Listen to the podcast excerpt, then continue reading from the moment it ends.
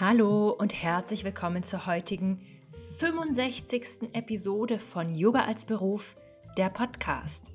Ich bin Antonia, Yoga-Lehrerin und Yoga-Mentorin und teile hier im Podcast jede Menge Tipps für deinen Yoga-Business-Aufbau mit dir und natürlich auch ganz viele Themen drumherum, so wie heute, denn ich habe einen besonderen Gast eingeladen. Es ist Basti Schlachtermeier, der Gründer der Fair Fashion Leggings bzw. Yoga-Wear Firma Pretty Clear. Und ich habe Basti eingeladen, um heute darüber zu sprechen, was Nachhaltigkeit im Yoga-Kleidungsbereich wirklich bedeutet. Also was bedeutet es eigentlich, dass Plastik aus dem Meer recycelt wird? Ist das wirklich nachhaltig? Wie wird das verarbeitet? Welche Prozesse sind dabei quasi vonnöten?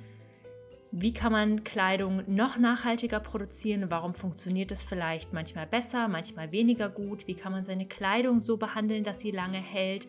Wo gibt es insgesamt noch Verbesserungsmöglichkeiten auf diesem Markt? Was ist vielleicht auch Greenwashing, wenn man das manchmal liest? Nachhaltigkeit, Meeresplastik und so weiter.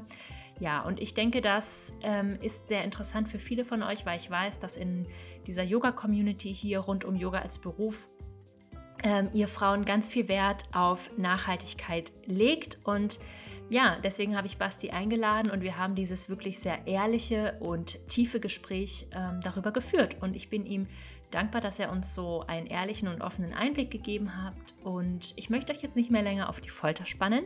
Ich wünsche dir ganz viel Freude mit dieser Podcast-Episode.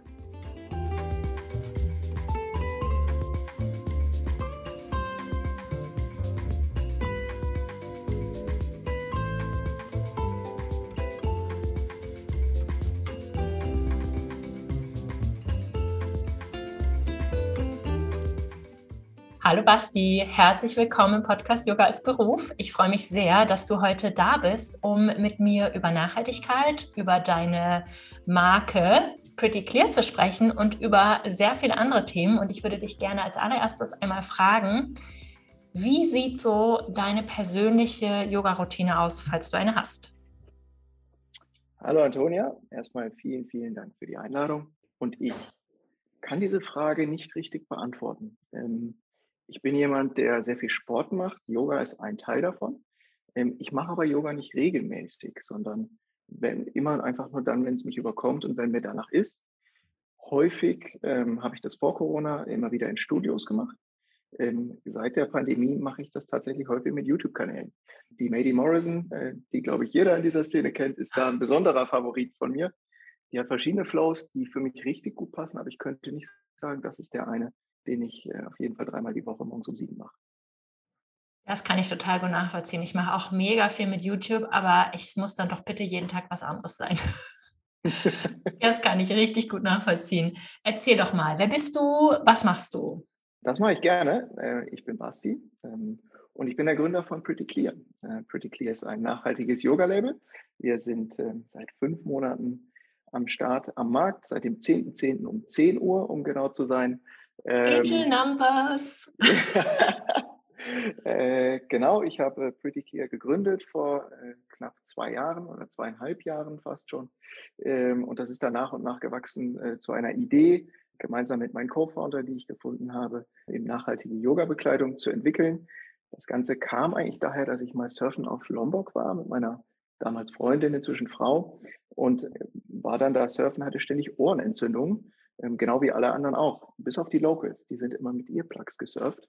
Ähm, so, und dann habe ich mich irgendwann gefragt, woran liegt das? Wir haben mit den Leuten gesprochen und es war einfach alles voll mit Plastik und Ozeanmüll. Also egal ob an den Stränden oder an den Riffs, das war einfach richtig krass. Und habe dann mal ähm, am Strand abends gesessen, hat man ja auch ein bisschen Abstand, wenn man ein bisschen länger Urlaub hat. Und da ist so nach und nach dieser Gedanke, woher kommt denn das und könnte man was dagegen tun, ähm, entstanden. Ähm, jetzt muss man dazu sagen, ich war äh, hauptberuflich fünf Jahre lang Unternehmensberater äh, und habe viele Unternehmen in der Fashion-Industrie beraten.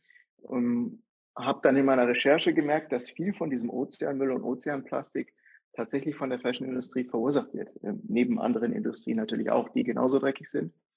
Und habe einfach in meinem Job dann jeden Tag gesehen, dass ein Wandel in der Industrie auf keinen Fall von den Kunden, die ich beraten durfte, von den großen Sportswear Bekleidern äh, kommen würde. Äh, und habe das für mich so als Moment gesehen, vielleicht muss ich dann meinen ganz kleinen Teil zu einem Wandel beitragen und mal Verantwortung übernehmen. Äh, habe da meinen Job gekündigt und ähm, dann nach und nach diese Idee zu Pretty Clear äh, entwickelt und dann umgesetzt und ähm, das hat dann zu dem Go Live geführt. Super spannend. Ich habe ja auch ein paar wunderschöne Teile von euch mittlerweile in meinem Kleiderschrank und ich muss wirklich sagen, ich habe viele Yoga-Leggings, aber ich bin wirklich begeistert und ich trage sie wirklich, wirklich gerne. Und für alle da draußen, Basti bezahlt mich nicht dafür, dass ich das sage. Ähm, erzähl doch mal, was, was ist denn jetzt Nachhaltigkeit für euch? Ihr seid jetzt ein nachhaltiges Label und ja, was bedeutet das aber?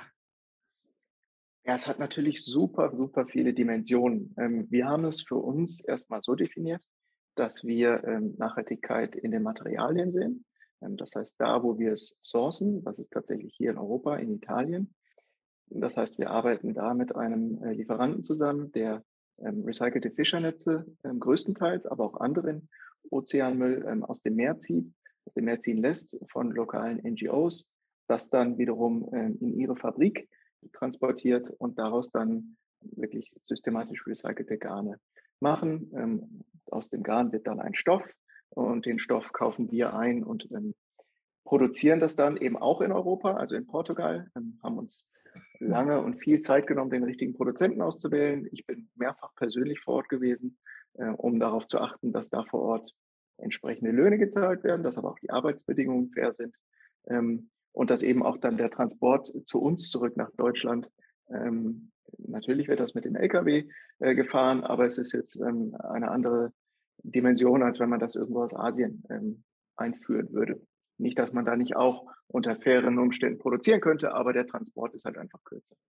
Heißt, wir definieren das für uns über, sag mal, da wo es herkommt, daher, so wie wir es produzieren. Und wir haben dann natürlich auch darauf geachtet, dass so das Thema Nachhaltigkeit sich auch in der Qualität und in einer langen Nutzungsdauer niederschlägt. Heißt, wir haben für uns den Anspruch, ähm, dass die Qualität sehr hoch ist. Und deswegen ist es vielleicht auch nicht die sind es vielleicht auch nicht die allergünstigsten Produkte. Ähm, aber äh, es ist so, dass wir dahinter stehen, ähm, dass wir wissen, es ist eben nachhaltig in unserer, äh, sagen wir, in unserer Definition. Dass wir da immer noch ganz viele Ansatzpunkte haben, um das zu verbessern, das ist uns genauso klar und genauso bewusst. Aber wir können mal mit dieser ersten Kollektion sagen, ähm, aus unserer Sicht ist es so nachhaltig, wie wir es machen konnten. Und ähm, das ist jetzt der Aufschlagpunkt für uns, alles andere noch weiter zu verbessern. Ja, super spannend. Ähm, kannst du da nochmal näher darauf eingehen, wie das Plastik denn jetzt aus dem Meer kommt und recycelt wird? Und ja, also wie, wie kann man sich das so vorstellen? Weil das ist ja ein total weicher Stoff, könnte man jetzt ja sagen. Ne? Der ist ja, der ist wirklich butterweich, euer Stoff. Ich kann mir einfach, ist das für mich total schwer nachzuvollziehen, dass das mein Fischernetz war. Also wie Fischernetze stelle ich mir jetzt auch irgendwie so bräunlich vor oder vielleicht auch so blau oder so. Also wie wird aus dem Fischernetz dann eine rosane Leggings? Ja, ähm, das ist tatsächlich, also das ist eine berechtigte Frage, die wir ganz häufig bekommen. Zuerst mal zu dem ersten Schritt. Ähm, wie gesagt, unser, unser Lieferant da vor Ort arbeitet mit ähm, tatsächlich mit, mit lokalen Fischerleuten in Italien, also an der, ähm, an der Westküste Italiens und an der Ostküste Italiens, die da tatsächlich fischen und natürlich in ihrem täglichen Leben, wenn sie auf dem Meer sind, immer wieder, ähm, sag mal, herumschwimmende Fischernetze sehen äh, und die dann darauf hinweisen und teilweise die mit in den Hafen schleppen ähm, oder eben der, der lokalen ähm, NGO dann sagen, ähm, wir haben da was gesehen, wir haben so, tatsächlich so eine WhatsApp-Gruppe, wir haben da was gesehen, äh, fahrt doch mal raus, das sind natürlich Freiwillige, äh, so die fahren dann raus und sammeln das ein. Und also das ist der eine Ansatz. Und der andere Ansatz ist, dass es da äh, über die Küstenwache ähm, tatsächlich ein, ein, ähnliches Programm läuft. Und das führt dazu, dass die also diese ganzen Fischernetze ähm, sammeln in den Häfen, in so wirklich in so Bottichen oder Boxen. Und da landet natürlich auch ganz viel anderer Müll so aus dieser Fischerei. Da landen auch Teppichreste drin, aber eben größtenteils wirklich Fischernetze. So, ähm, und die, äh, der Produzent sagt dann, äh, wir fahren in bestimmten Abständen holen wir die Bottiche aus den Häfen, schaffen das zu uns ähm, oder zu denen entsprechend dann in die, ähm, in die Fabrik rein. Und da haben die dann wirklich einen chemischen und standardisierten Prozess entwickelt, der ähm, chemisch klingt erstmal blöd, aber äh, um das in einer gewissen Menge zu machen, äh, muss man das natürlich irgendwie standardisieren. Und was da passiert ist eigentlich folgendes, die, wenn, also wenn das Garn da ist, Ich glaube, das müssen wir nochmal von vorne machen. Also was dann, was dann in der Produktion passiert, ist eigentlich folgendes. Ähm, wenn das Garn, nachdem das produziert worden ist, da gibt es natürlich einen Schritt davor. Heißt, da werden erstmal die Fischernetze genommen, das wird alles geschreddert. Da entstehen so kleine Pellets draus, nennen die. Also das kann man sich wie so Flakes vorstellen. Mm. Ähm, ja, und aus diesen Flakes, die werden dann äh, irgendwann mal wieder eingedampft. Ähm, daraus wird dann eine große Masse. Ähm, aus der großen Masse wird dann nach und nach das Garn. Und aus dem Garn wird dann anschließend wirklich der Stoff. Und äh, der Stoff ist am Ende äh, der Teil, den wir einkaufen. Das heißt, die haben für sich einen standardisierten Prozess. Wir sind auch da vor Ort gewesen, haben uns das angeschaut. Ähm, extrem spannender Prozess, der auch ähm, relativ zeitintensiv ist, der aber in der Konsequenz dazu führt, dass das Garn, was die Haltbarkeit angeht, sogar, sag mal, herkömmliches Polyamid wirklich ähm, deutlich übersteigt. Und ähm, das ist eben das, was wir dann einkaufen. Mm. ne? Wir kaufen dann wirklich die Fläche, also den Stoff in der Fläche ein ähm, und den schicken wir dann zu unserem Produzenten, der dann daraus basierend auf unseren Designs, ähm, sag mal so, das finale Ergebnis liefert. Okay, also gefärbt wird es dann quasi erst in Portugal? Das könnte man sowohl als auch machen, ist beides möglich. Ähm, wir haben jetzt bei diesem Mal tatsächlich schon den gefärbten Stoff ähm, eingekauft beim Lieferanten. Mhm. Man könnte aber genauso sagen, ähm, man färbt es dann in Portugal. Das ist beides möglich. Mhm. Okay, voll spannend. Ja, danke, dass du das mal so im Detail erklärt hast. Das ist ja wirklich mega, mega interessant. Aber zum Beispiel der, eure Pullis sind ja mhm. aus Baumwolle. Korrekt, genau. Deswegen ist das ist, ähm, ne, das ist das einzige Produkt, was wir, äh, sag mal, nicht aus diesem äh, recycelten Polyamid haben, sondern wir haben dann noch den Pullover, der aus hundertprozentiger Bio-Baumwolle ähm, besteht. Schlicht und einfach, es ist schwierig. Also man kann einen Pullover machen aus Bio-Baumwolle, aber wir sind im Oktober gelauncht, wollten natürlich auch was für die warme Jahreszeit haben. Ähm, wir können auch da versichern, ähm, dass das äh, zu 100 Prozent natürlich erstmal organisch ist, dass es ähm, entsprechend auch nachhaltige Materialien sind die auch äh, genauso nachhaltig und sogar in der gleichen Fabrik in Portugal gefertigt werden wie unsere anderen Produkte. Ah, spannend, ja, das ist auf jeden Fall. Also ich ziehe auch lieber einen Baumwollpulli an, als jetzt so ein Pulli aus einem Leggings-Stoff. Ist ja klar, das sind einfach zwei und man hat unterschiedliche Ansprüche an diese unterschiedlichen Kleidungsstücke. Genau. Und wenn ich den Pulli jetzt, äh, wenn ich die Hose jetzt wasche, also diese Sachen, die recycelt worden sind, geht dann nicht wieder Mikroplastik zurück in mein Wasser oder in das Abwasser? Absolut, ja. Das tut es ganz definitiv. Und das müssen wir auch ähm, selbstkritisch sagen, das ist ein Problem, was wir nicht adressieren. Es gibt Lösungen, die das versuchen zu vermindern. Ähm, man kann natürlich Sachen tun, um das Mikroplastik zu reduzieren. Der Hauptpunkt ist natürlich, man könnte weniger waschen. Das ist sicher mhm. ein, ein Ansatzpunkt. Ähm, der andere Ansatzpunkt ist, man kann zum Beispiel diese Guppy-Bags, äh, die es inzwischen in fast jedem nachhaltigen Shop zu kaufen gibt, ähm, wo du das wirklich reintun kannst, damit das Mikroplastik am Ende dann nicht im Grundwasser landet, also über deine Waschmaschine im Grundwasser landet. Das ist äh, eine Lösung, die man anbieten kann. Da sind auch wir in Gesprächen, dass wir das ähm, hoffentlich bald über unseren Online-Shop vertreiben können. Aber Stand heute ist das ähm, etwas, was wir in der Form nicht adressieren. Hm. Okay, ja, also dann ähm, ist erstmal die Lösung, dass man seine Sportsachen oder seine Yogasachen einfach versucht auszulüften und nicht nach jeder Benutzung zu waschen. Das kann man machen, genau. Und wenn man dann sagt, dass man es dass man's wäscht, dann haben wir natürlich so ein paar Tipps, ne, wie man es auch schonend wäscht, damit es dann wirklich länger hält. Ähm, mhm. Also grundsätzlich empfehlen wir zu allen unseren Produkten äh, immer das erstmal auf links zu ziehen. Dann natürlich ähm, empfehlen wir wirklich ein flüssiges Waschmittel zu verwenden, ohne einen optischen Aufheller, damit die Farbintensität unserer Produkte lange erhalten bleibt. Auch immer ein wahnsinnig wichtiger Tipp, Sportartikel mit ähnlichen Artikeln zu waschen. Äh, zum Beispiel nicht mit Jeanshosen in eine Trommel mhm. zu tun, weil das wird wiederum ab, also ein Abrieb und Reibung deutlich steigern. Deswegen, das würden wir auch empfehlen, das nicht zu tun. Wenn dann mal ein Fleck drauf ist, das passiert uns ja allen, sei es ein Kaffeefleck oder Marmeladenfleck, äh, oder, oder was auch immer für ein Fleck, ne, dann äh, vorher mit etwas Seife entfernen, bevor man das ganze Teil wäscht. Das kann natürlich was sein. Ähm, oder bei dem Sweatshirt, wo ich jetzt mal unterstellen würde, dass der vielleicht am wenigsten zum Schwitzen angezogen wird im Vergleich zum Sport-BH mhm. oder zum Crop-Top. Einfach auch mal äh, zum, frischen, äh, zum Lüften an die frische Luft hängen, was auch schon wieder Waschvorgänge spart. Das finde ich halt so spannend, weil das sind alles so Tipps, wenn wir jetzt mal unsere Großmütter fragen würden, wie haben die das vor 50 Jahren, wie sind die mit ihrer Wäsche umgegangen, würden die dir genau das Gleiche sagen. Ja. Also ich glaube, dass man da einfach generell so ein bisschen umdenken darf, wie man mit Kleidung umgeht, damit sie halt lange hält, weil das ist das Nachhaltigste, was wir machen können. Und dann echt mal so ein bisschen auf Omas Tipps hören, mhm. wie man vor langer Zeit vielleicht, als es nicht keine Waschmaschinen gab und Waschen einfach ein mega aufwendiger Prozess war. Jetzt ist halt das, es ist halt einfach so bequem, man schmeißt es rein, man holt es eine Stunde später wieder raus. Ja, und, und das ist eigentlich natürlich noch ein weiterer Tipp. Da steht eigentlich so jedes nachhaltige Fashion- oder Yoga-Startup so ein bisschen im Konflikt mit sich selber. Weil mhm. natürlich äh, der erste Tipp, den man im Bereich nachhaltige Bekleidung geben muss, ist weniger zu kaufen. Mhm. Das, das kann ja auch niemand wegdiskutieren. Und erstmal zu hinterfragen, brauche ich denn jetzt wirklich was Neues? Und wenn ja, dann okay. Ähm, aber ähm, auch ich habe in der Pandemie persönlich viel weniger gekauft als vorher und muss gestehen, ähm, ich habe immer noch mehr als genug ähm, im Kleiderschrank hängen. Ja. So, selbst, so selbstkritisch müssen wir, glaube ich, alle sein.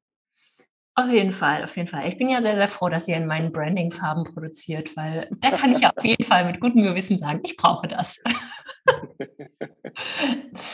Erzähl doch mal, ihr habt ja, wenn ich das richtig verstanden habe, drei Größen auf der Webseite. Mhm. Ähm, was ist der Grund? Also ich kann es mir schon ein bisschen denken, erste Kollektion. Was sind die Gründe, dass es so wenige Größen gibt und wollt ihr das irgendwann auch mal erweitern? Ja und ja. Ähm, was sind die Gründe? Ähm, es ist ganz einfach. Wir sind ein, als Startup ähm, gebootstrapped. Das heißt, wir haben noch keine großen ähm, Investoren an Bord. Ähm, und da kommst du dann sehr schnell an Limitierungen, was, ähm, ja, was die erste Kollektion angeht. es gibt das vielleicht als kleine Schleife. Es gibt immer äh, gewisse Vorgaben. Also du hast Minimums, die du, Minimum Order Quantities, die du abnehmen musst mhm. pro Farbe und pro Style. Also ein BH ist ein Style, ein Crop Top ist ein Style, eine Leggings ist ein Style. Und äh, da kommst du dann sehr, sehr schnell äh, in den Bereich, wo du sagst, also im ersten Mal sind unsere Möglichkeiten sicher nicht die gleichen budgetär, wie das vielleicht bei einem großen äh, Sportswear-Konzern der Fall ist. Und im zweiten wollen wir eigentlich nachhaltig sein und möchten auch nicht so wahnsinnig viel produzieren, was wir dann möglicherweise nicht verkauft bekommen. Und dann sind wir wirklich hingegangen. Ich hatte am Anfang durchaus den Plan zu sagen, wir machen eine XS, eine S, eine M, eine L und eine XL. Ähm, so, und dann kommst du irgendwann an den Punkt, wo du leider ähm, dich beschränken musst. Deswegen gibt es im Moment die, diese drei Größen in zwei Farben, respektive die Leggings in drei Farben. Und sind jetzt aber gerade schon mitten in der Planung für die zweite Kollektion. Eigentlich schon ähm, am Ende der Planung fast. Ähm, hoffen auf baldigen Produktionsstart und können auch schon anteasern, dass wir ähm, hoffen, dass das Richtung Mai äh, an den Markt wir damit gehen können.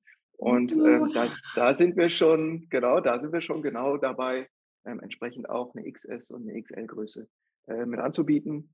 Einfach weil wir es auch nachgefragt bekommen, klar. Und weil wir aber auch ganz bewusst eigentlich eine inklusive Marke und eine inklusive Community haben möchten. Das ist jetzt am Anfang so gewesen. Wir kriegen diese Frage viel. Ich verstehe die auch total. Mhm. Ähm, aber eben, es hat die Gründe des, des Bootstrappings und den Grund, ja. dass wir wollten auch nicht bergeweise einfach Sachen äh, wegschmeißen, die wir dann aber produziert haben. Ähm, vielleicht könntest du noch mal kurz erklären, was Bootstrapping bedeutet für die Zuhörerinnen. Es sind ja auch viele hier an Grün Unternehmensgründung interessiert. Oder was ist Bootstrapping und was sind andere Optionen zu gründen? Ja, kann ich gerne erklären, logisch. Ähm, also Bootstrapping heißt für uns, wir haben bisher all das, was ähm, wir investiert haben an Geld, kommt von uns vier Gesellschaftern, äh, von uns vier Gründern. Und das ist also Geld, was wir in der Vergangenheit hm, verdient haben. Ähm, speziell in meinem Fall, ich war eben zuvor fünf Jahre in der Unternehmensberatung, davor war ich ähm, drei Jahre bei Google. So, und das ist einfach Geld gewesen, was ich ähm, verdient, aber nicht ausgegeben habe. Das heißt, wir investieren da unser eigenes Geld. Das heißt aber auch, dass man gut damit haushalten muss, weil das jetzt ähm, nicht so ist, als ob das irgendwie Riesensummen sind. Ähm, und wir haben eben noch keinen Investor mit reingeholt. Ähm, wir haben ein, vereinzelte Gespräche in die Richtung geführt, tun das auch derzeit weiter, weil es eben doch Mhm. das ein oder andere erleichtert. Es erleichtert, ermöglicht mehr Größen, es ermöglicht schnelleres Wachstum. Ähm, wir sind uns aber ganz einig, dass wir, dass wir da jemanden mit drin haben möchten, der auch unsere Philosophie teilt von Nachhaltigkeit im Bereich der Produkte, aber Nachhaltigkeit eben im Bereich auch von Wirtschaften. Ähm, mhm. Wir wollen oder werden vermutlich kein Startup sein, die äh, innerhalb von drei Jahren maximal hochskalieren und dann einen schnellen Exit zu suchen, ähm, sondern sind durchaus auch daran interessiert, das perspektivisch aufzubauen und machen das aus Überzeugung und wollen da wirklich was bewegen. Ähm, mhm. Wenn das heißt, dass wir vielleicht etwas langsamer wachsen, dann, ähm, dann ist das eben so. Ähm, aber für den Moment sind wir eben, wie vorhin gesagt, gebootstrapped und sind also da mit, unseren, mit unserem eigenen Geld sozusagen unterwegs, was dann zu vorsichtiger Handhabe von, von Ausgaben führt. Mhm. Danke, dass du das nochmal so erläutert hast. Also das war für mich auch wirklich ein ganz wichtiger Punkt, warum ich dann gesagt habe, okay, das macht es für mich auch authentisch, weil ich nämlich weiß, wie es in der Gründerszene abläuft. Und ähm, Investorengeld halt bedeutet maximal schnelles Wachstum, viel Ausbeutung leider auch dahinter, nicht unbedingt Nachhaltigkeit auf allen Ebenen, sondern halt leider auch viel Greenwashing. Und ich finde es super, dass ihr das jetzt quasi die Basis geschaffen habt, um dann eure eigenen Werte auch, ja, da so standhaft vertreten zu können, wenn ihr euch dann mal für Investoren entscheidet.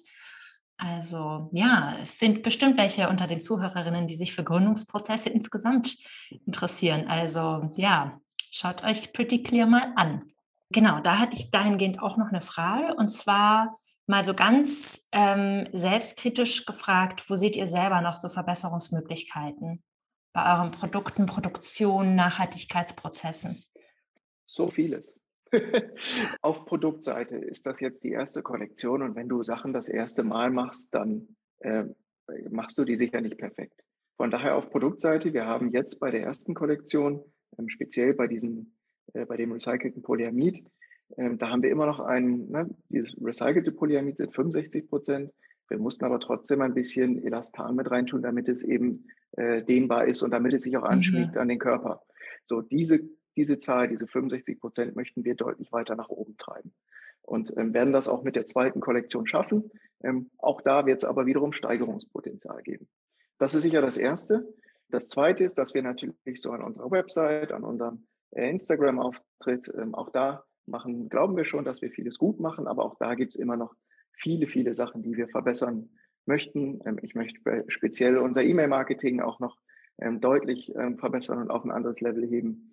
Das ist sicher noch was weiteres. Und wenn man dann mal im Sinne von ähm, Zirkularität von Materialien denkt, im Moment nehmen wir recycelte Materialien und geben denen ein neues Leben. Wir sind aber im Moment nicht in der Position, dass wenn, wenn die Kundin das dann mal zu Ende probiert hat oder zu Ende getragen hat, dass wir es zurücknehmen können und sozusagen wieder in den Kreislauf einfügen können. Das ist was, was wir Stand heute nicht abdecken. Ähm, das ist aber was, was eigentlich in unserem Ehrgeiz liegt. Und wir sind gerade dabei zu überlegen, ähm, wie wir das tun können. Wir haben jetzt erste Recherchen gestartet, mit möglichen Partnern gesprochen, die das dann zurücknehmen könnten und für uns recyceln oder mit uns recyceln könnten. Da ist, muss ich als erstes Zwischenfazit sagen, ein bisschen Ernüchterung eingetreten, ähm, ob das überhaupt auf nachhaltige Art und Weise wirklich möglich ist. Aber das ist so ein, so ein Punkt, ähm, das ist mir auch ganz persönlich ein richtiges Anliegen, das noch zu tun genau, das sind so die Punkte, wo ich sage, äh, das werden, da setzen wir an und das wollen wir als nächstes auf jeden Fall besser machen. Cool, voll spannend. Und ich meine, wenn es das nicht gibt, dann ist es ja natürlich auch für euch irgendwie eine Option, das zu schaffen. Wobei ich glaube ich, wenn ich das richtig gelesen habe, ist es gerade besonders schwierig, gemischte Materialien wieder zu recyceln, oder? Also reines Plastik ist leichter zu recyceln als Mischstoffe. Oder habe ich das falsch verstanden? Das ist so, ja, das ist grundsätzlich mhm. richtig. Und umso wichtiger der erste Punkt, ne, dass wir dieses Verhältnis und diese, diese Mischung mhm. ähm, deutlich positiver gestalten. Bis zu einem gewissen Grad kann man Mischstoffe nämlich recyceln. Ähm, und da ändert sich auch die Technologie gerade sehr stark. Ähm, da passiert gerade viel Forschung und Entwicklung. So, und da sind wir gerade im Austausch, um zu gucken, können wir das äh, einigermaßen zeitnah abdecken. Cool. Wow. Ja, ich danke dir ähm, für diese Ehrlichkeit und für diese Einblicke. Und vielleicht möchtest du noch ein ganz kleines bisschen sagen, wie es hinter den Kulissen aussieht bei, bei Pretty Clear, weil du jetzt auch gerade meintest, E-Mail-Marketing und so, weil ich glaube, manchmal, wenn man so eine tolle Webseite sieht von euch, dann denkt man so, ah ja, da arbeiten ja bestimmt 50 Leute. Vielleicht kannst du uns auch noch mal ein bisschen realistischeren Blick darauf geben, wie das wirklich aussieht und auch was ihr so vorhabt, wo es hingehen soll. Ähm, ja, also bei den 50, da müssten wir dann noch die Null streichen.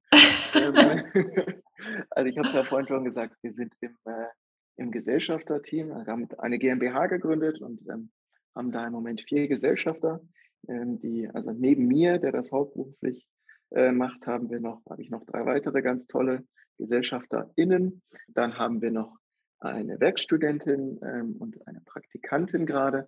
Und dann haben wir noch zwei Freelancerinnen, die so das Thema Design und Produktentwicklung für uns machen.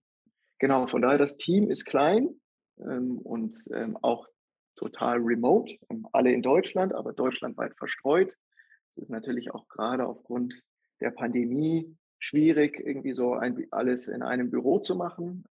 Äh, Inzidenzzahlen und andere Späße, die man da ja nicht bedienen möchte. Ähm, von daher ist auch so das Thema, wie bauen wir denn eine Kultur auf? Das geht mhm. Gott sei mhm. Dank. Ja, Kommunikation und so, das geht mit Microsoft Teams und Google Hangouts und SharePoints. Das geht super und Slack ähm, funktioniert alles super, aber ähm, so ist es schon wichtig, dass man sich ab und zu auch mal persönlich trifft.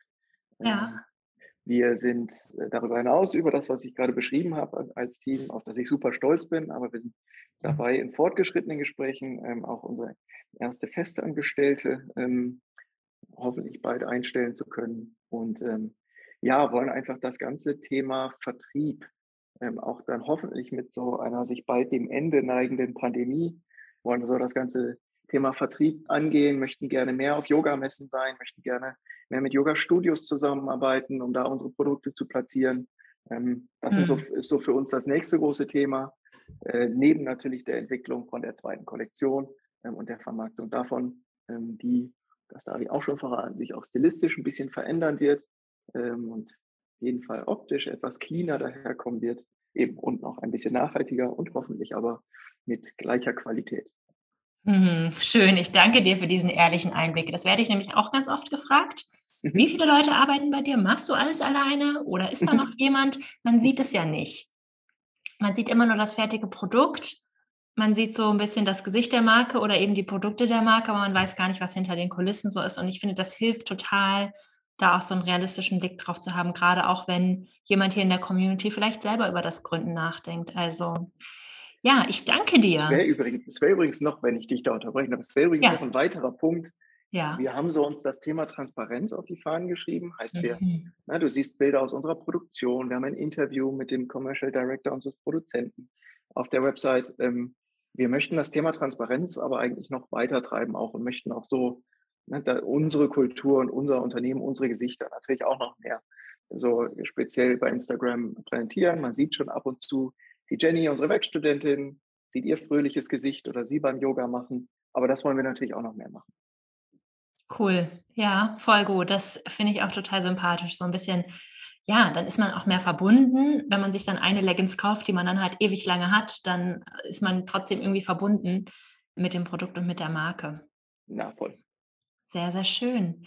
Ich danke dir, Basti. Das war echt ein sehr, sehr spannendes Interview. Ich danke dir für deine Ehrlichkeit und Offenheit. Und ja, ich bin gespannt, wie die nächste Kollektion aussehen wird. Ich bedanke mich auch für deine Zeit. Und wir haben natürlich noch ein ganz kleines Bonbon für deine Community. Nämlich hatten wir uns überlegt, dass wir ähm, für alle, die zuhören, äh, einen 15% Gutschein für unseren Shop äh, parat haben. Der ist äh, Yoga als Beruf 15 und ähm, ihr dürft den gerne verwenden, um bei uns zu kaufen für diese, mit diesem 15% Rabatt und ist gültig bis zum 15. April. Sehr, sehr cool. Ich danke dir. Mega großzügig. Genau, das ist echt lieb von euch. Ich glaube, da sind auch einige sehr interessiert dran. Ich habe nämlich schon viele Nachrichten bekommen, als ich die Klamotten von euch in, das, in der Instagram-Story getragen habe. Ja, ich danke dir. Schön.